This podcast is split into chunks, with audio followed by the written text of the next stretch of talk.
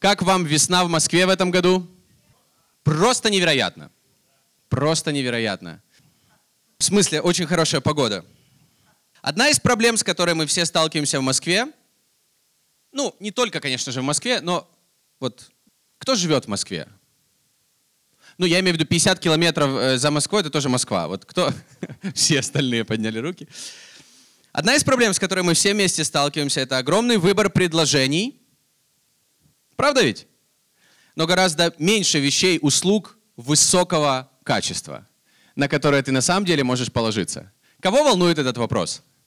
Это может быть абсолютно в разных сферах. Например, недавно мы с дочерью, вернее, мы с Аней и с дочерью искали для нее педиатра. И знаете, казалось бы, такая простая вещь. И на самом деле этих педиатров, детских врачей, их уйма. Но как понять, кому ты можешь реально доверять? Кто на самом деле тот, за кого себя выдает, там, я не знаю, через сайты или через объявления? Мы сталкиваемся с этим при выборе автомобиля. Правда ведь? Ты покупаешь машину, и ты так вот переживаешь, особенно что-то, во что ты хочешь вложить большие финансы, ты переживаешь, то ли это качество, как на картинке или в рекламном объявлении. Правда ведь? Кто с этим сталкивался? Ну хорошо, может быть, ты не покупаешь машину, может быть, ты ремонтируешь машину, та же проблема. Так много предложений на каждом углу, но ты думаешь, а где на самом деле люди, которым можно довериться? М? Хорошо, дальше про машину. Диагностика машины или даже мойка машины. Ты реально думаешь, кому можно доверять? У кого там шампунь не разъест все вот эти прокладочки, и тебе придется менять все. Мы с этим сталкиваемся при выборе еды, при выборе вещей, при выборе разных услуг для нашей жизни. И вопрос реально даже не в цене. Правда ведь? Потому что иногда за хорошую цену, иногда ты можешь получить совершенно не то, что ты ожидал. Мы задумываемся о том, проверено ли это, надежно ли, исключительного и высочайшего ли качества эти вещи, особенно то, что касается наших детей. Особенно то, что касается, например, того же жилья, о котором говорил сегодня Кирилл, когда ты вкладываешь в это, и ты понимаешь, что ты будешь вкладывать в это еще следующие 20 лет. Ты думаешь, а какого качества это жилье? Пусть оно маленькое, но будут ли там хотя бы асфальтные дороги подведены к этому дому? Это большой вопрос, это лотерея, друзья. И мы реально задумываемся над вопросом, а надежно ли это, можно ли этому доверять. Правда ведь? Бывает такое? Есть ли такое? Мне кажется, каждый день.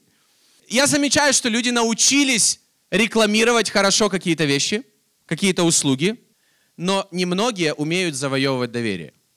В Матфея 20 главе 16 стихе говорится следующее. «Много званых, а мало избранных». Много званых, а мало избранных. И это та тема, о которой я хотел бы сегодня проповедовать. Я всегда в Библии читал в нескольких местах, кстати, этот стих, это слова Иисуса. «Много званых и мало избранных». Ты знаешь, многие на словах и снаружи просто the best – кстати, это также может быть и по поводу выбора жениха и невесты. Знаете, снаружи все просто перфект. Но в реальности ты понимаешь, внутри это может быть совершенно обычным или, или даже нечестным, или совершенно не таким, как это выдается снаружи. Кто с этим сталкивался хоть раз и был огорчен такими там покупками или какими-то такими вещами? Мы все, на самом деле. И что значит мало избранных? Мы все призваны Богом, мы это знаем, мы это читаем в Божьем Слове, но мало избранных. Такой пример. Например, за Иисусом ходила толпа народу. Сколько людей ходили за Иисусом? Тысячи людей, говорится в Библии. Тысячи людей ходили за Иисусом, но лишь 12 человек Иисус выбрал, избрал. Почему так? Почему многие ходили за Иисусом, но лишь 12 Он избрал? Смотрите, что говорится в Евангелии от Иоанна, 15 главе, 16 стихе не вы меня избрали, это говорит Иисус, а я вас избрал и поставил вас. Для чего? Чтобы вы шли и приносили плод, и чтобы плод ваш пребывал. Дабы чего не попросите от Отца во имя Мое, Он дал вам. Вау, какое обещание дает Иисус вот этим своим избранным. Он говорит это 12 ученикам. Он говорит, не вы меня избрали. И, кстати, это вопрос, а почему не мы его избрали? Ведь они тоже принимали решение следовать за Иисусом. Каждый из них, ведь правда? Но мы еще вернемся к этому вопросу. Но Иисус говорит, я вас избрал, и я вас поставил для того, чтобы вы приносили плод, плод, который будет пребывать в вечности, и чтобы чего вы не попросите у Отца во имя Мое, Он даст вам. Кстати, Иисус не дает такого вот, прям вот такого обещания всем людям, которые за Ним ходили. Он говорит это о избранных. Он говорит, что есть люди, которые вот чего не попросят, все им будет от Отца во имя Мое. Почему Иисус говорит это именно избранным? Иисус не разбрасывался словами. Иисус говорил это конкретным людям. Деяние 9 глава 15 стих, например. Но Господь сказал ему, это уже Павлу, иди, э, вернее, это он Анании говорил, который шел к Павлу, но о Павле, иди, ибо он есть мой избранный сосуд, чтобы возвещать имя мое пред народами и царями и сынами Израилевыми. Он говорит о Павле, что да, это верующий человек, он, он пришел ко Христу, он принял меня в свою жизнь. Но не только, есть что-то большее по поводу Павла. Он мой избранный сосуд, и я буду его использовать так, как никого другого. Да? И мы видим это потом на протяжении всего Нового Завета, как Бог просто чудно и очень необычно использовал апостола Павла. Петр говорит о Иисусе. 1 Петра 2 глава 4 стих. «Приступая к Нему, камню живому, человеками отверженному, но Богом избранному, драгоценному». Аминь. Здесь говорится в Библии о том, что Иисус, Он тоже был избран Богом. Камнем, людьми отверженному, но Богом избранному. Как это вообще Бог избрал Иисуса? Кстати, говорится в Библии в другом месте, что он Бог говорит, он сын мой избранный. Я вот думаю, у Бога же был один единородный, Иисус, единородный сын, но тем не менее о нем также говорится избранный. Почему? Как это? Запишите себе этот вопросик. Луки 9.35, здесь говорится об этом. А из облака прозвучал голос, это сын мой избранный его, слушайте. Что это значит? Как Бог избрал Иисуса, как Бог избрал учеников, Почему их мало, если Бог любит всех? Почему избранных в Библии говорится мало, если Бог любит каждого человека? Эй, отреагируйте как-то. Бог любит каждого человека? Правильно. Но почему избранных мало? Много призванных, но мало избранных. Бог обещает в Римлянам 8 главе 33 стихе, кто будет обвинять избранных Божьих, если Бог оправдывает их. Потрясающее обещание Бог говорит по поводу вот этих избранных людей. Исайя 41 глава 9 стих. «Ты, которого я взял от концов земли и призвал от краев ее, и сказал тебе, ты мой раб, я избрал тебя и не отвергну тебя». Аминь. В Псалме 64, 5 стих говорится, «Блажен, кого ты избрал и приблизил, чтобы он жил во дворах твоих». В Библии очень много говорится о избранных людях или избранном народе, или то, что Бог избрал Авраама, Исаака, Якова, Бог избрал народ, Бог избрал 12 учеников, Бог избирал других людей как избранный Божий сосуд для каких-то особенных дел. И Иисус, о нем говорится, что Он также избранный для чего-то особенного, для какой-то особенной роли. Говорится во всей Библии об этом. Но что это значит? Ты знаешь, вот многие слушают Слово Божье, многие сидят сейчас и слушают проповедь, но немногие записывают – и немногие потом перечитывают то, что они записывают, и применяют в своей жизни то, что они записывают. Угу. Много, аминь, я так и думал. Многие начинают верить, но немногие верят до конца. И я хочу быть человеком, не тем из толпы, которая ходила за Иисусом. Я хочу быть человеком, который остался с Ним до конца. Что по поводу тебя? Я хочу быть таким верующим, не который был в толпе, которая где-то была вокруг Иисуса и того, что Он делал, но быть одним из людей, и не важно, сколько их останется, но который останется с Иисусом до конца. Я верю, что мы можем быть церковью, которая может быть наполнена людьми, вот такими избранными или исключительными людьми, в том, что Бог хочет делать через вас там, где вы находитесь, через тебя и через меня там, где мы есть. Я верю, что церковь может быть наполнена вот такими избранными людьми. Я верю, что мы можем быть не просто еще одной поместной церковью в Москве. И хотя мы одна из многих поместных церквей в Москве, но у нас может быть какой-то наш особенный план или то, что Бог от нас ожидает здесь, вот там, где мы находимся, чтобы мы делали именно то, что то, к чему Он нас призывает, и чтобы мы в этом были хороши, чтобы мы в этом были исключительного, самого лучшего качества. Мы не можем быть как люди и даже как церковь во всем хороши. Поэтому есть церкви, которые, возможно, очень круто служат людям, которые связаны с наркозависимостью. Я знаю нескольких пасторов и таких церквей, и они делают это просто невероятно, и как будто Божье помазание на этом. Но у нас в церкви есть несколько человек, у которых также была наркозависимость, которые просто пришли, и просто Бог их освободил. И все. У нас нет какого-то особенного служения, но это не то, что вот на данный момент, то, что Бог делает через нас, например, как делает это через другие церкви. Но есть что-то, что касается нас, и мне бы очень хотелось, чтобы то, что Бог уже делает через нас сейчас, чтобы мы в этом были хороши, чтобы мы в этом были исключительно хорошего качества. Потому что Бог использует разных людей по-разному. Бог использовал каждого апостола особенным образом. И веришь ли ты, что Бог может использовать тебя каким-то особенным, особенным, уникальным способом там, где ты находишься? И, возможно, то, где ты сейчас находишься, это по причине. Итак, как быть в числе избранных? Кто помнит фильм «Матрица»? Когда команда Морфеуса смотрели за тренировками э, Нео, и когда они все в один голос «Он избранный!» Потому что то, что он делал, это было просто невероятно. И этот фильм просто о человеке, который был избран из всех остальных людей, чтобы спасти все человечество. Ну, это просто фильм, вы понимаете. Одна история, которая, я верю, может помочь нам и дать какие-то ключи, чтобы жить вот этой исключительной жизнью для Бога, понимая, что Бог нас призывает к чему-то конкретному, и Он может действовать через нашу жизнь, а не только через жизни отдельных людей, которых мы видим по экранам телевизоров, или через пасторов, или через лидеров церкви. Я верю, всем сердцем, что Бог хочет действовать через каждого человека. Бог не хочет просто, чтобы была, за ним ходила огромная толпа, но чтобы из этой толпы находились люди, которые каждый примет свое личное решение. Я буду следовать за Иисусом до конца своей жизни. Крест предо мною, мир за спиною, и больше нет пути назад. Есть ли у нас такие люди сегодня? Есть ли у нас такие люди сегодня? Я бы хотел, чтобы у нас таких людей было больше и больше, которые, у которых есть личное откровение об Иисусе Христе, и которые лично для себя решили, я не буду просто в толпе, которая ходит за Иисусом. Я буду один из тех, кто останется с Ним до конца, чего бы мне это ни стоило. Аминь. Первая Царств, 17 глава. Первая Царств, 17 глава. Я хотел бы посмотреть одну историю из Ветхого Завета.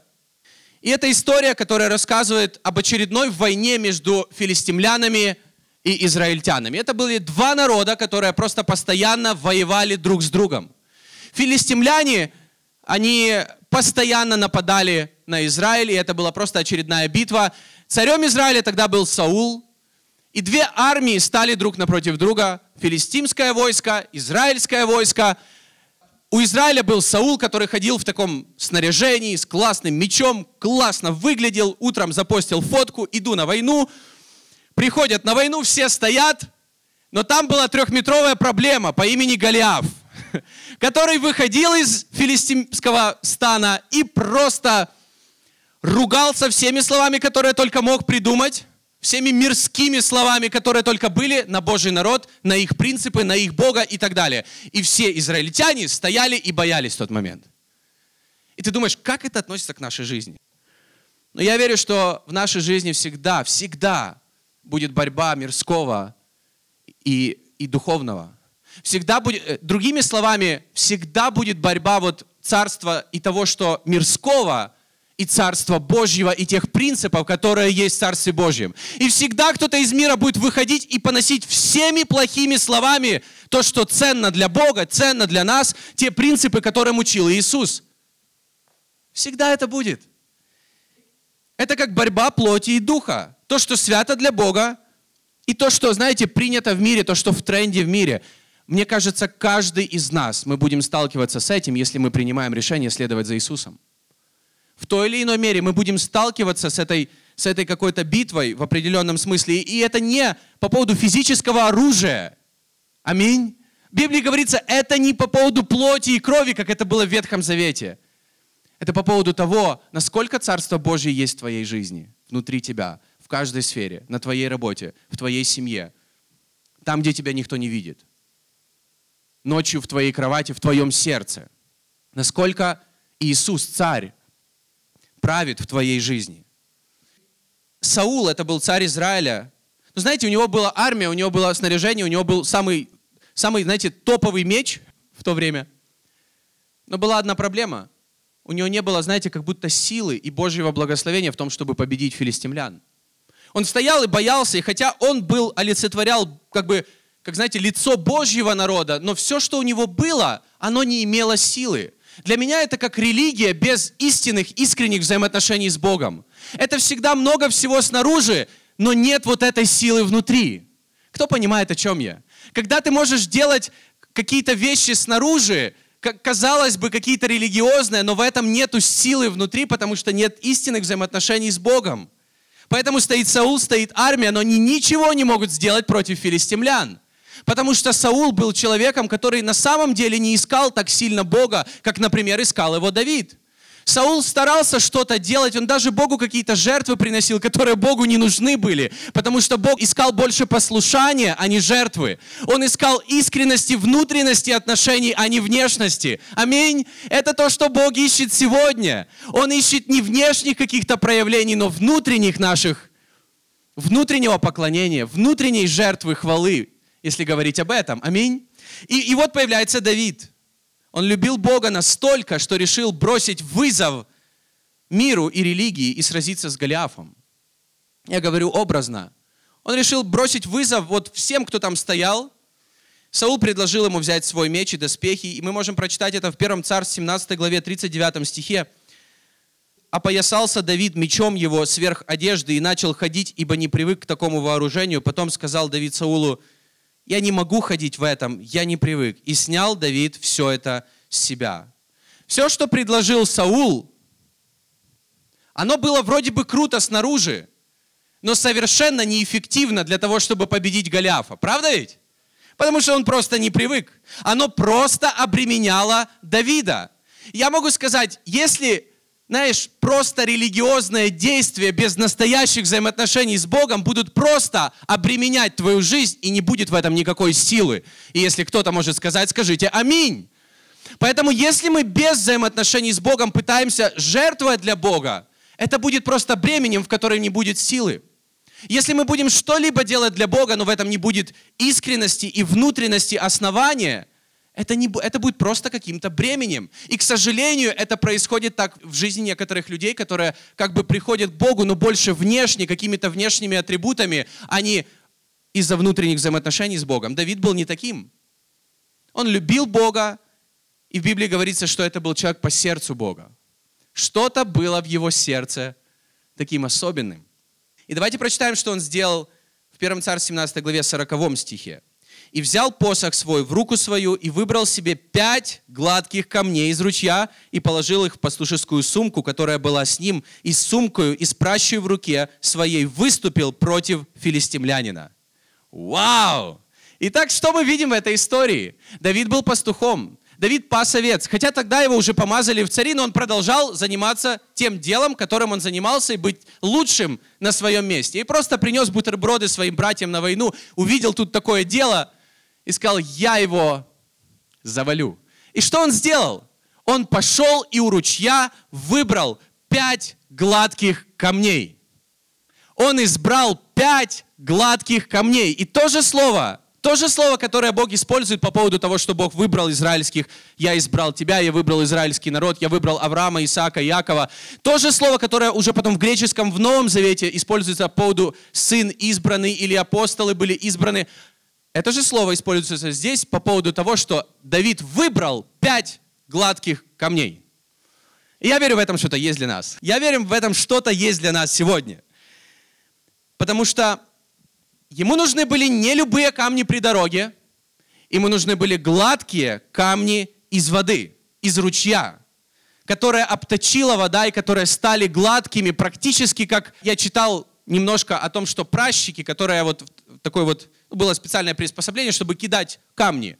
Они выбирали камни, которые были похожи даже на теннисный мяч, только кругленькие такие, да. Но они были немножко вытянутые, но они должны были быть очень закругленными, знаете, как вот обточенными для того, чтобы они хорошо и быстро летели туда, куда нужно, потому что обычные камни не подошли бы.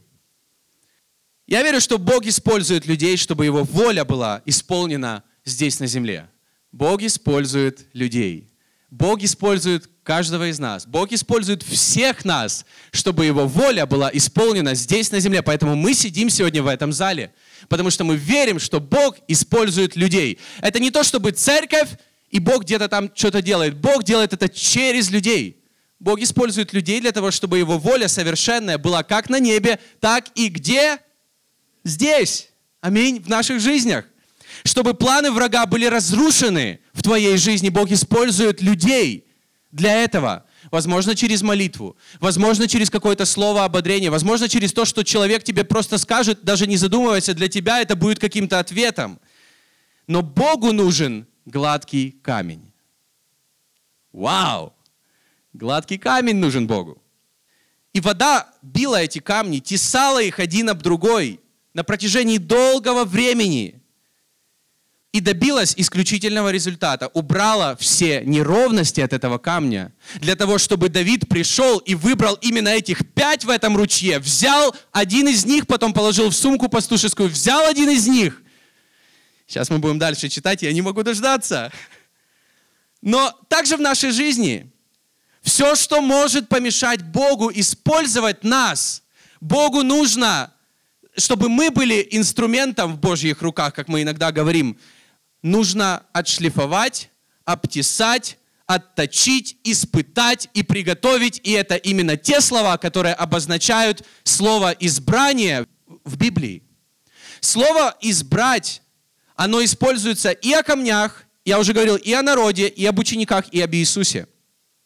Одно из значений, конечно же, это выбрать. Это, это по поводу выбора из какого-то количества чего-то. Поэтому мы можем, знаете, с уверенностью знать то, что если Бог меня выбрал, значит у него был выбор. Ты особенный. Если Бог тебя выбрал для чего-то, у него был выбор. Но также значение слова «избрать» — это испытать, приготовить, исследовать. Внимание! Слово «избрать» — это испытать, приготовить, исследовать. Поэтому апостол Иаков в своем послании в первой главе говорит, чтобы мы, когда мы сталкиваемся с испытаниями, чтобы мы сильно не огорчались, потому что эти испытания, они шлифуют нас для чего-то, возможно, большего. Возможно, тот сложный сезон, который ты проходил в прошлом году, это было для того, чтобы ты в этом году, Бог тебя использовал каким-то чудным образом. Возможно, то, что ты в жизни проходил раньше, это чтобы отшлифовать что-то в тебе, чтобы Бог тебя использовал для какой-то большей цели. Готов ли ты позволить Богу шлифовать тебя?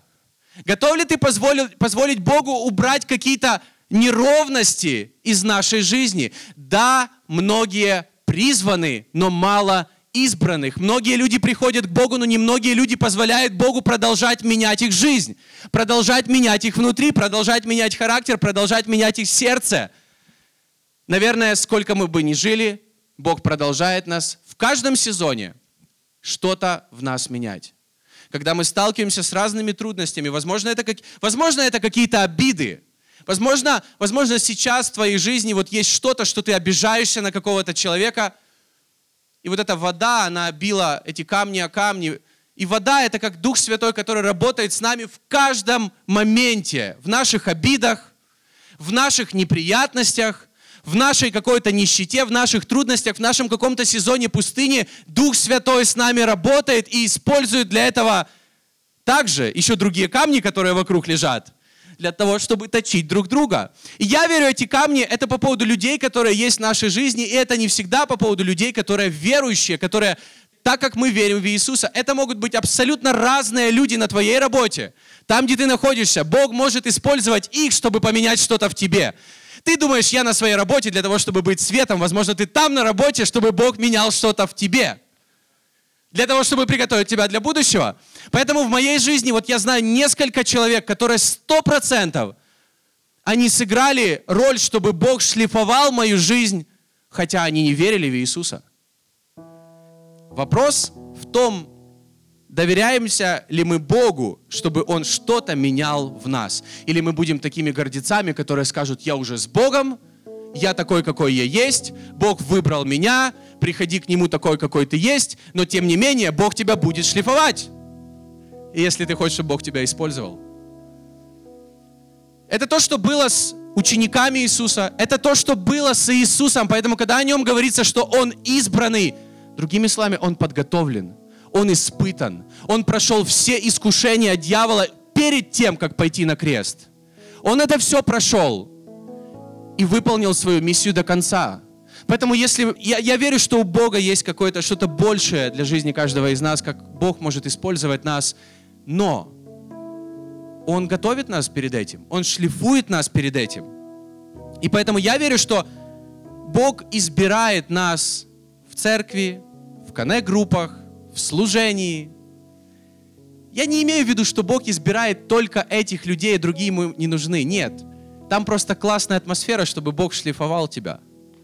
Вот и все. И это хорошо. Это хорошо для нас.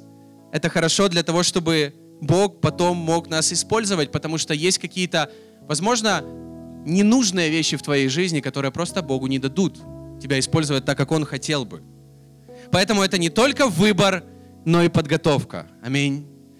Мы с Артемом Куликовским сейчас готовимся к марафону, и мы вчера пробежали, каждый из нас по 25 километров.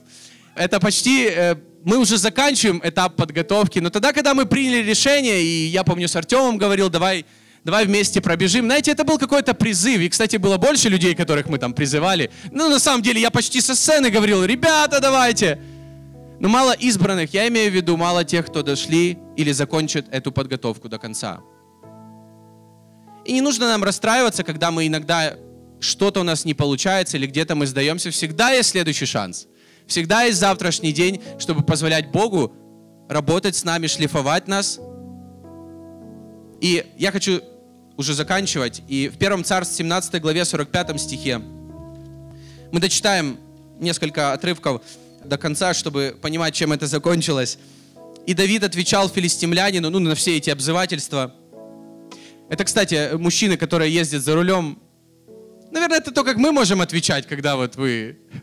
Я знаю, что нам хочется иногда что-то тоже сказать красноречивое, но вот Давид отвечал филистимлянину, ты идешь против меня с мечом и копьем и щитом, а я иду против тебя во имя Господа Саваофа, Бога воинств израильских, которые ты поносил.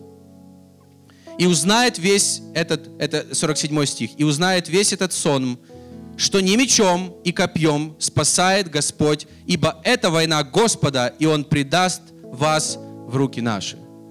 Я уже говорил, что если мы говорим о какой-то духовном, духовной битве, когда, знаешь, мир, он как будто восстает против тех принципов Царства Божьего, которые есть в нашей жизни, против тех принципов, в которые мы верим, ты знаешь, это не твоя война, это Бога война. Мы можем лишь твердо стоять на Его Слове и знать, что Бог верен. Аминь. Он защитит своих избранных. И все, чего мы не попросим во имя Иисуса Христа, то получим. Мы можем в это верить, мы можем быть в этом уверенными, а Бог делает через нас какие-то свои дела. И посмотрите, что было дальше. И 49 стих. «И опустил Давид руку в сумку, и взял оттуда камень, и бросил из пращи, и поразил филистимлянина в лоб, так что камень вонзился в лоб его, и он упал лицом на землю. 50 стих. «Так одолел Давид филистимлянина пращую и камнем, и поразил филистимлянина, и убил его. Меча же не было в руках Давида».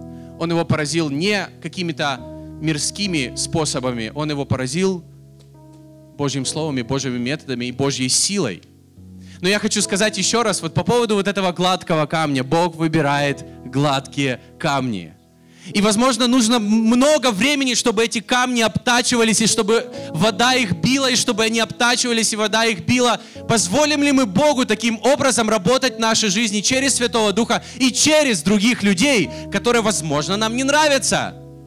Друзья, это, если нам какие-то люди вокруг нас не нравятся, это не значит, что знаете, это плохо, это хорошо, потому что Бог их использует иногда, чтобы что-то изменить в нас – и потом он выбрал этих пять камней. Потом он взял, положил их в сумку, такая, знаете, коннект-группа из пяти человек. Взял один из них, засунул в эту пращу, раскрутил, И камень думал, что со мной сейчас происходит, Боже, что со мной сейчас происходит? Он так, я, я читал, они бывали вот так вот раскручивали или вот так вот раскручивали. Но мне кажется, вот так круче. Так вот. И он его запустил в его предназначение, чтобы он сделал то, для чего был приготовлен. Аминь. И я верю, это то, что Бог будет делать с нашей жизнью. Тогда, когда Бог долго нас шлифует, долго нас готовит, потом Он нас раскручивает, и это похоже на центрофугу, мы не понимаем, что происходит, но потом, фух, мы летим с Божьей силой во имя Иисуса Христа. Во имя Господа Саваофа, Он сказал, во имя Иисуса Христа. Аминь. Позволишь ли ты воде и камнем подготовить тебя? И я хочу, заканчивая, сказать просто, что я стал пастором, но я верю, что не каждый из нас призваны быть пасторами. И это нормально. Но мы призваны быть разными людьми в тех местах, где мы находимся. Разными. Будь верным с тем, что есть в руке твоей сегодня. Доверяй Богу. Доверяй тому, чтобы Он готовил тебя. Но будь исключительным, самого лучшего качества там, где ты есть. Будь самым лучшим пастором, если Бог призвал тебя быть пастором. Будь самым лучшим лидером, если расти в этом. Позволяй Богу и другим людям обтачивать тебя для того, чтобы быть самым лучшим лидером для Божьей славы. Если Бог приготовил тебя быть дизайнером, или певцом, или начальником, или отцом, или мамой, или врачом, или учителем, или тренером, или просто сказать человеком своего дела, делай это самым лучшим образом, как для Бога, и, возможно, Бог будет это использовать для чего-то большего, потому что Бог выбрал тебя, у Него был выбор для этого. Он выбрал тебя. Он обтесывает нас для того, чтобы использовать нас, для того, чтобы изменить мир вокруг нас и достигать мир вокруг нас. Я молюсь, чтобы в нашем доме было много исключительных людей, особенных, уникальных, которых Бог призвал для чего-то великого в их жизни. Аминь. Давайте будем такой церковью. Давайте ободрять друг друга быть такими. И давайте верить друг друга, что Бог выбирает нас сегодня. Аминь.